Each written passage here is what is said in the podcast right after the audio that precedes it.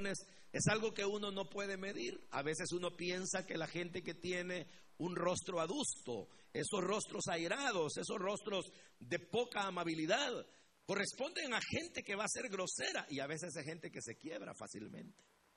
Y a veces hay gente que parece dulce, pero es la más dura. ¿Verdad que sí? Entonces uno no puede medir el grado de resistencia que las personas hayan de presentar y es ahí donde indiscutiblemente nosotros necesitamos el auxilio divino.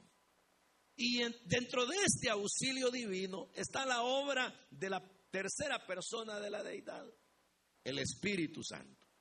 Y el Espíritu Santo es alguien que no debemos dejarlo, hermanos, y a Jesús no lo debemos tener como un forastero, al Espíritu Santo tampoco. Porque el Espíritu Santo es alguien que conoce el territorio donde andamos, sabe los efectos que la palabra de Dios produce, Él mismo sabe las oposiciones que vamos a encontrar, pero Él también sabe cómo poder fortalecernos y cómo ayudarnos para nosotros salir adelante. Hay una palabra que siempre ha sido bien difícil poderla eh, eh, especificar en su, en su definición. Y es la palabra unción. La gente, si usted le dice, mire, usted sabe que es unción, la gente piensa en el Espíritu Santo.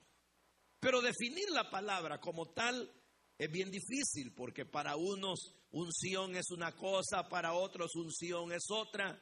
Yo en lo personal siempre he dicho que para mí la unción se resume a una sola frase y es, o a una sola palabra, respaldo. Para mí la unción de Dios sobre una persona equivale a respaldo. No equivale a grito, no equivale a patadas, no equivale a ofensas, no equivale a éxtasis, no equivale a cosas de esas. Pueden ocurrir, pero no equivale a eso. La unción equivale a respaldo. Que si yo voy a aconsejar a una persona, probablemente lo hago tomándome un café con ella o con él. Pero si el Señor me respalda en lo que le estoy diciendo, es unción.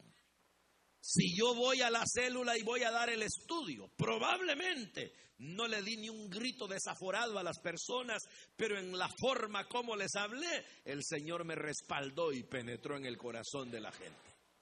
Probablemente yo no prediqué un mensaje evangelístico, pero a la hora de decirle a las personas que si necesitan recibir a Jesús, los presentes dicen llorando, yo quiero recibir a Cristo. ¿Y quién los quebranta? No fui yo. ¿Quién los quebrantó? No fue la clase de mensaje, fue el Espíritu Santo que se encarga de hacer la labor, la obra, hermano, que se necesita. Entonces el Espíritu Santo es imprescindible y eso lo sabemos. Pero los discípulos no lo sabían en ese momento.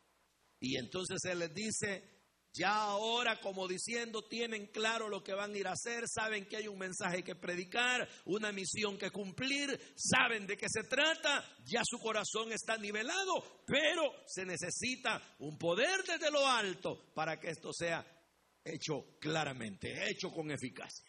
Y entonces les dijo, aunque ya parecen estar listos, tranquilos, quédense en Jerusalén hasta que seáis investidos de ese poder de lo alto y entonces salgan a predicar. Hermanos, ustedes y yo necesitamos al Espíritu Santo.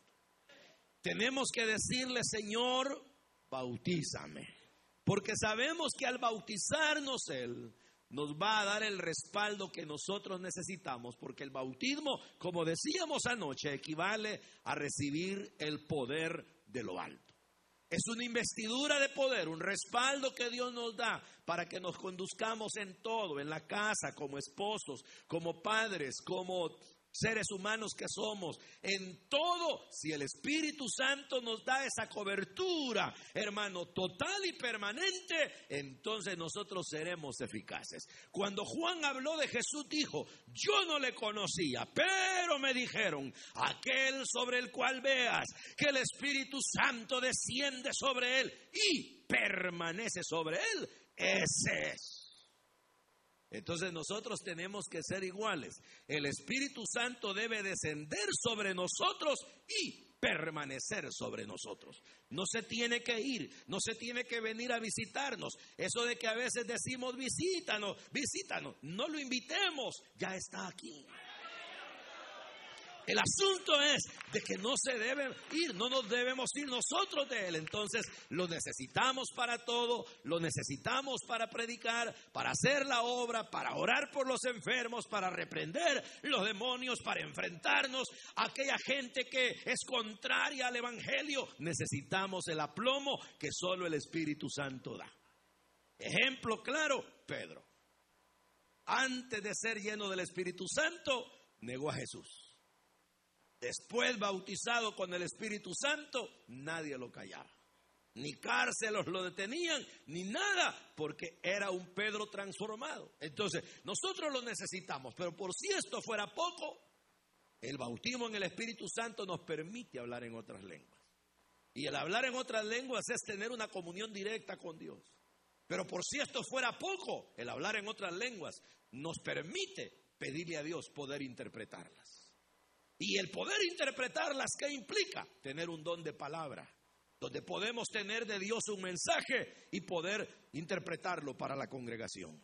Pero por si esto fuera poco, podemos pedir el de profecía, que es traer un mensaje directamente de Dios en el lenguaje local. Pero por si esto fuera poco, podemos pedir entonces que Dios nos dé los dones de poder para orar por los enfermos, que se sanen, para poder, hermano, tener esos dones de fe que permiten que sean realizadas cosas maravillosas y esos milagros que requiere la obra de Dios. La gente dice, ya no hay milagros, porque uno espera ver esos milagros que en la Biblia hubo. Y uno se equivoca pensando en que todos los días habían. No, los milagros eran esos grandes milagros. Enfermos sanarse con los paños de alguien. O, por ejemplo, hermano, el milagro de la liberación de la cárcel. Esas cosas no ocurrían todos los días. Ocurrían esporádicamente, pero ocurrían. Ahora, en nuestro medio, todos los días hay milagros. El problema, porque Dios no ha dejado de actuar, el problema es que no los percibimos. Por ejemplo, el gran milagro que supera a todos es la conversión de una persona. Ese es el mayor milagro que puede haber. ¿Por qué? Porque usted y yo no nos percatamos, pero ahí lo que hubo fue un nuevo nacimiento. Un muerto resucitó. Otra cosa, esa persona no solo resucitó, le cambiaron el corazón. Allí hubo trasplante de corazón. Y eso ocurre en un momento. Eso se llama regeneración. Entonces, ¿qué ocurre? Ese es un milagro. Otro milagro. En ese momento será un decreto divino. ¿Cuál es? Justificación. ¿Y qué es justificación? Declaración de que una persona culpable es inocente. Y eso es una corte celestial. Eso es un milagro. ¿Cómo la ve? Ocurre otro milagro. ¿Cuál es? Se llama santificación. ¿Por qué? Porque la persona es trasladada. Lo que pasa es que uno la sigue viendo allí. Pero en esa persona se da un traslado. Uno vive enamorado de Caminó Enoch 365 años con Dios y no conoció muerte porque Dios lo traspuso. Todos los días Dios transpone gente. La pasa de un lugar a otro. De muerte a vida. De perdición a salvación. De una condición de pecado a una condición de santificación. Por eso es que está apartado para los propósitos de Dios.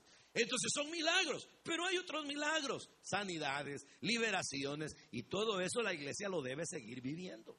Para eso necesitamos al Espíritu Santo. Pero por si esto fuera poco, necesitamos también los dones de revelación. ¿Y qué son los dones de revelación? Don de ciencia, don de sabiduría, discernimiento de espíritu. ¿Qué es el don de ciencia?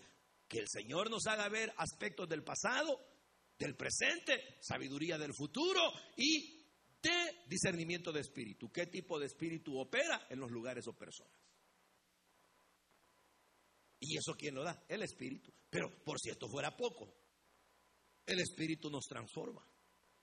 ¿Cómo?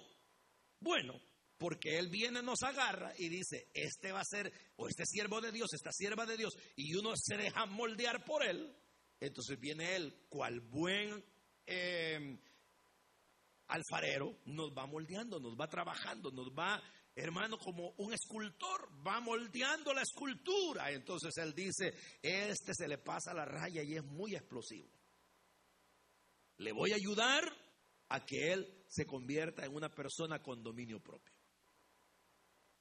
Que si es hablantín o hablantina, que aprenda a morderse un poco la lengua.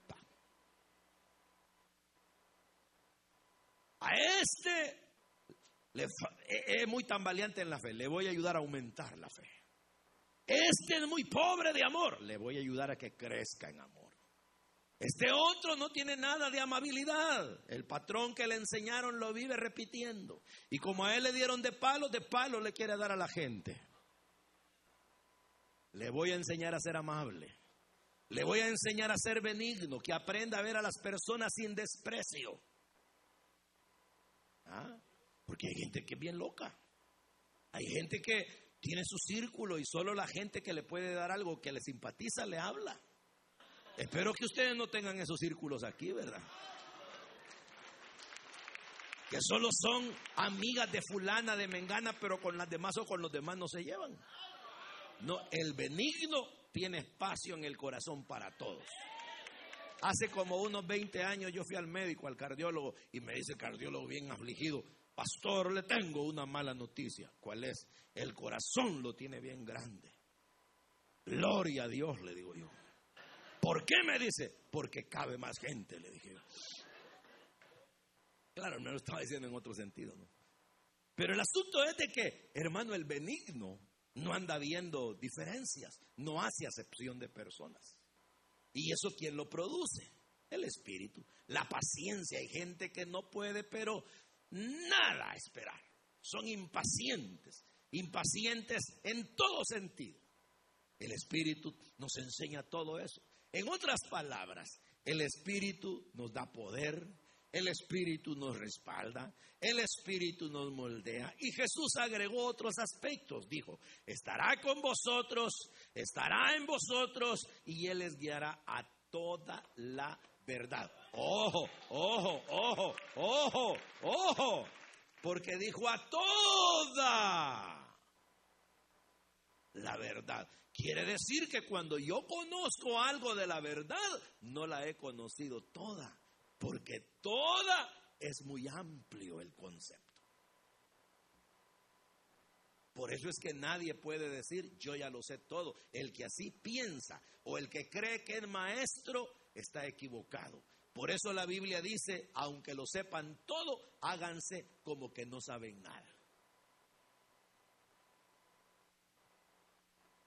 ¿Cierto? Entonces ya ve cómo necesitamos al Espíritu. Entonces dijo el Señor, me sirven con el corazón nivelado, pero me sirven mejor si tienen poder de lo alto. Entonces, como este es así, y este mensaje no tengo que estarlo martillando más,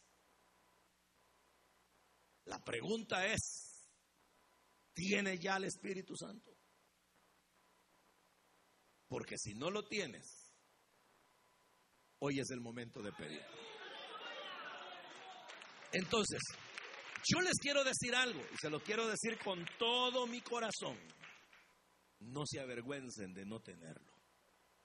Porque hay gente que tiene ratos de estar en un privilegio y por pena no dice que no lo tiene. Y me pasa mucho en El Salvador que les preguntamos ya para estos días que hay que elegir servidores. Son bautizados en Espíritu Santo y por el privilegio, por la pena, ponen sí. A la hora de los golpes y que hay que decir la verdad, hermano, fíjese que yo me confundí con la pregunta. No, la pregunta estaba clara. Donde se confundió fue al responder que no dijo la verdad. Pero ¿por qué no hay que tener pena? Porque esta no es cosa de que porque no lo tenemos, somos de otra especie. No, el Señor nos lo quiere dar. Lo único que hay que hacer es, primero, pedirlo. Por eso es que es tan fácil cuando dice Pedro, la promesa es para todos, para los que nuestro Dios llamare, para ellos es. Entonces, alguien dijo que esto era como así, mire, que alguien se levanta y alguien así lo hizo, lo ilustró, agarró un libro y se puso ante la congregación y les dijo, ¿ven este libro? Sí. ¿Quién lo quiere? Es suyo. Y nadie se levantaba. Jesús él dijo, hermano, les estoy regalando el libro. Tómenlo. Y nadie se levantaba. Entonces, hasta que un hermano dijo, voy yo, hermano, lo agarró y se lo dijo, es suyo.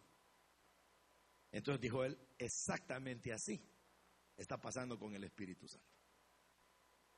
Jesús tiene rato de estar diciendo, es tuyo, es para ti, es para todos los que el Señor nuestro Dios llamare.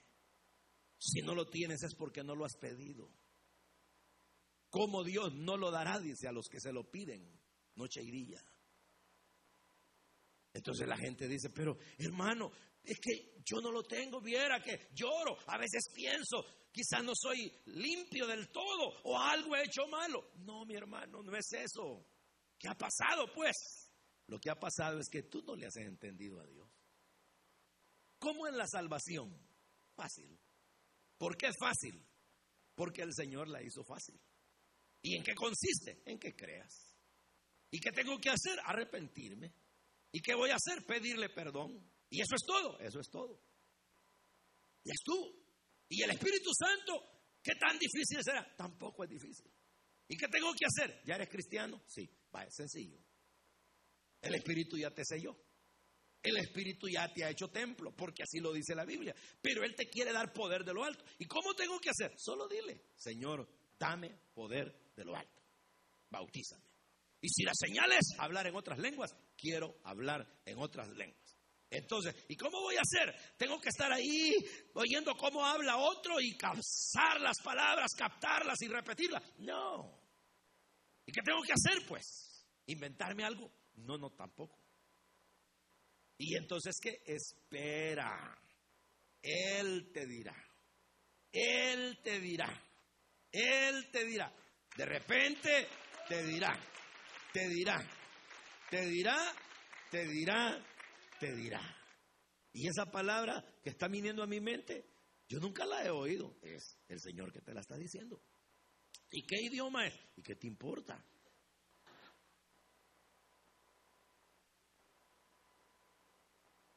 Solo dila. Di la palabra. Como dijo Pablo, yo creí y por eso hablé.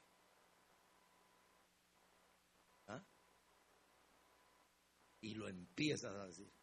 Y cuando dices la otra, vas sintiendo algo por dentro. Ahí se cumple lo que el Señor dijo. Sentirás como ríos de agua viva. Que refrescan tu alma, que refrescan tu ser, que te dan ánimo, aliento y vida y te sentirás maravillosamente contento, fuerte, capaz, y te sentirás tan bien que me dirás como dijo un hermano, deme un púlpito, por favor. ¿Quieren orar? Porque el hermano Ernesto me preguntó cuánto tiempo necesita para el otro. No, ya le dije. ¿Por qué? Porque la cosa es que oremos. Y si vamos a orar, oremos de un solo para que el Señor nos llene con su Espíritu Santo. Amén, hermanos. Vamos a orar, pues. Vamos a orar porque recibiréis poder desde lo alto. Ese poder que hace que los cristianos seamos, seamos diferentes. ¿Y qué se hizo el grupo, hermanos? Vengan, hermanos. Y entonen esa alabanza